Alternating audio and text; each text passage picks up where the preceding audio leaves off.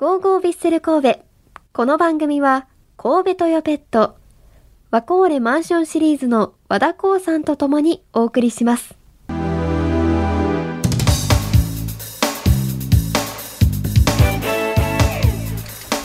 ここからはマッチプレビュー。このコーナーはラジオ関西のサッカー担当前田利勝さんと一緒にお送りします。よろしくお願いします。はい、お願いいたしまおす。願いしますさあ次の試合は明治安田生命 J1 リーグ第9節の浦和レッズ戦です。ACL との兼ね合いであさってアウェイで開催されます。お互いに開幕戦で敗れているので絶対に負けられない戦いです。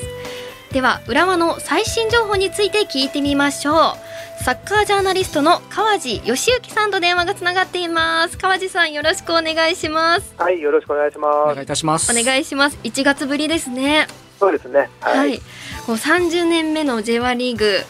開幕しましたけど、こううん全体見て雰囲気どうですか？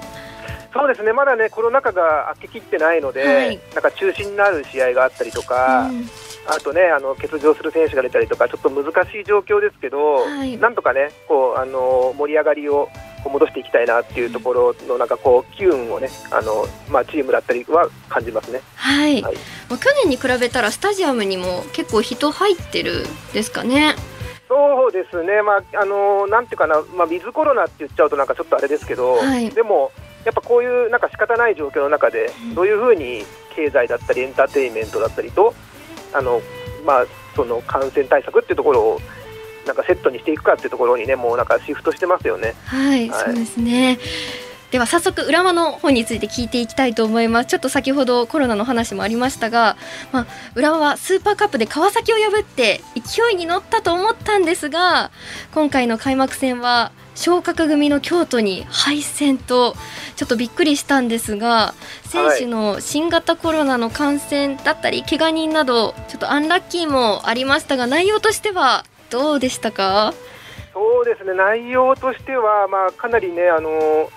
京都にまあやられたなっていうところ、やっぱり向こうはね勢いがあって、うん。本当に怖いもの知らずではい、こうあの来るところに対して浦和はちょっとなんかいつもと少し違うオーガナイズで臨まあこれはまああの新型コロナだけじゃなくて京都対策っていうところもあったんだと思うんですけど、ははいい、ちょっとなんかうまくはまらなかったかなっていうのとあとやっぱキープレイヤーがね何人か変えたところはちょっとエクスキューズになっちゃいますけどはいどうしても難しかったかなと思いますね。なるほど。で、えー次の質問になるんですが、オフの移籍はインとアウトどちらも多かったですが、浦和が目指すスタイルはどう捉えてらっしゃいますか？そうですねあの相手を見ながら、まあ、ボールをしっかりこう持ちながらもはい、あのこう人もボールもよく動いて、ただね、あのそれだけにこだわるんじゃなくて、チャンスがあればしっかり縦に矢印を持って、はい、ゴールに向かうぞっていうところもあの、まあ、取り入れてるっていうところですかね。はいはい、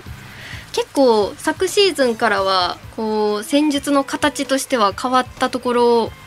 とかありますか？とまあ、戦術を変えたというよりは、よりなんていうかな、次の段階に入ったかなっていう、あのもう去年ははい本当にベースを植え付ける、ヒヒカルドさんがやりたいサッカーの本当にこう初歩的なところをこう植え付けていた感じで、はい、今年に関してはそれはもうできて次のバリエーションというところに、まあ、新加入選手をどういうふうにそこに織り交ぜるかっていうところでうんやってますね。はい。はいちなみにユンカー選手はどんな状況なんでしょうか？あのーまあ、この前の、えー、と開幕戦の前に会見に出てきたんですけど、はい、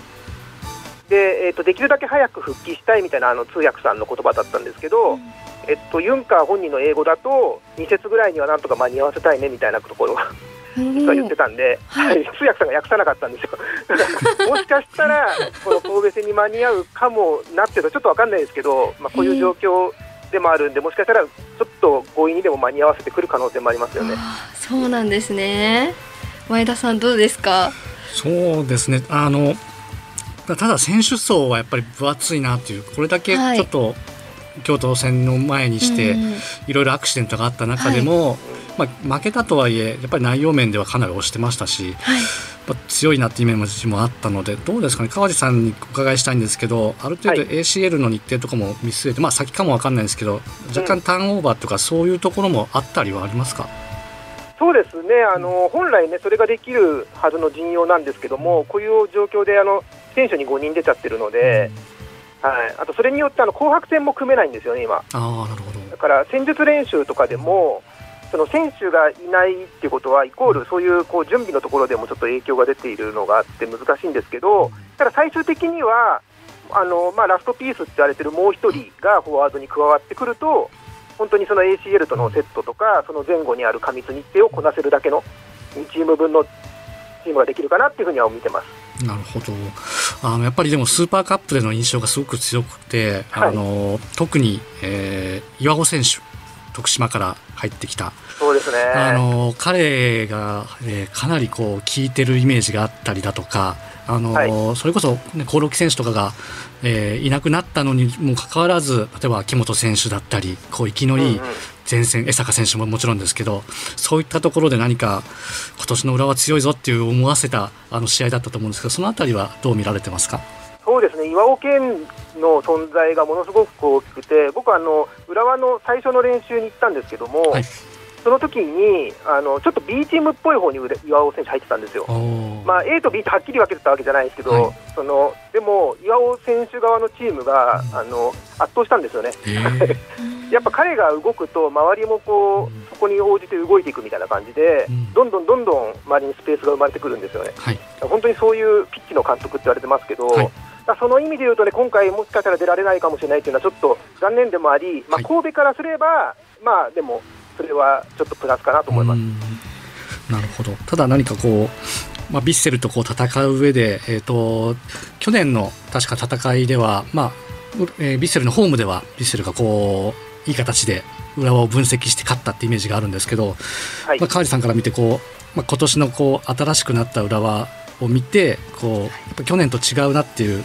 対戦の予感みたいなのを感じたりされますあのまあ、去年との最大の違いは、相手に応じて、ちょっと形とか戦い方を少し変えられるっていうことで、まあ、今回こう、こういうコロナ禍もあったんで、ちょっとわからないですけど、はい、ただ、京都サンガのハイプレスに対しての戦い方としてのこう斜めの長いボールを入れてきたりとかしてたので、はいうん、また神戸は神戸で、ああいうひし形のあのフォーメーションで来るかどうかわからないですけど、はい、もしそうなった場合に、どういう立ち位置とかを取っていったらこうスペースが生まれて、そこで回せるかみたいなところをリカルドさんは多分考えてるはずです。なるほど。そうなるとそのある程度こう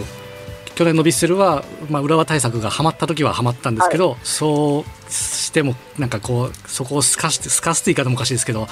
ある程度こう予測してそれに対応できるようなチーム力になってきてるっていう感じですかね。そうですね。やっぱりあの神戸が注意しなきゃいけないのは、スタートではまったとしても、うん、その後に浦和が変えてくる可能性もあると思うんですよね。なるほど。はい、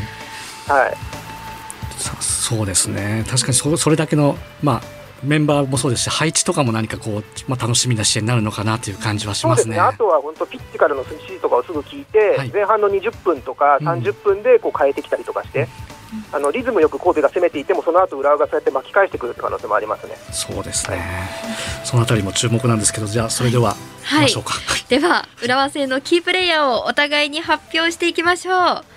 川地さん、まずは浦和のキープレイヤーは誰でしょうか？アレクサンダー・ショルツ選手です。アレクサンダー・ショルツ選手、理由もお願いします。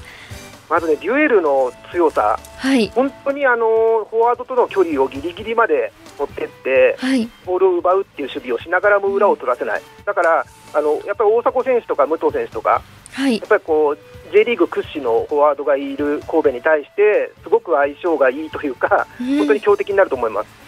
そうなんですね。そこ止められるとすごく辛いですよね、ねヴィッセルとしては。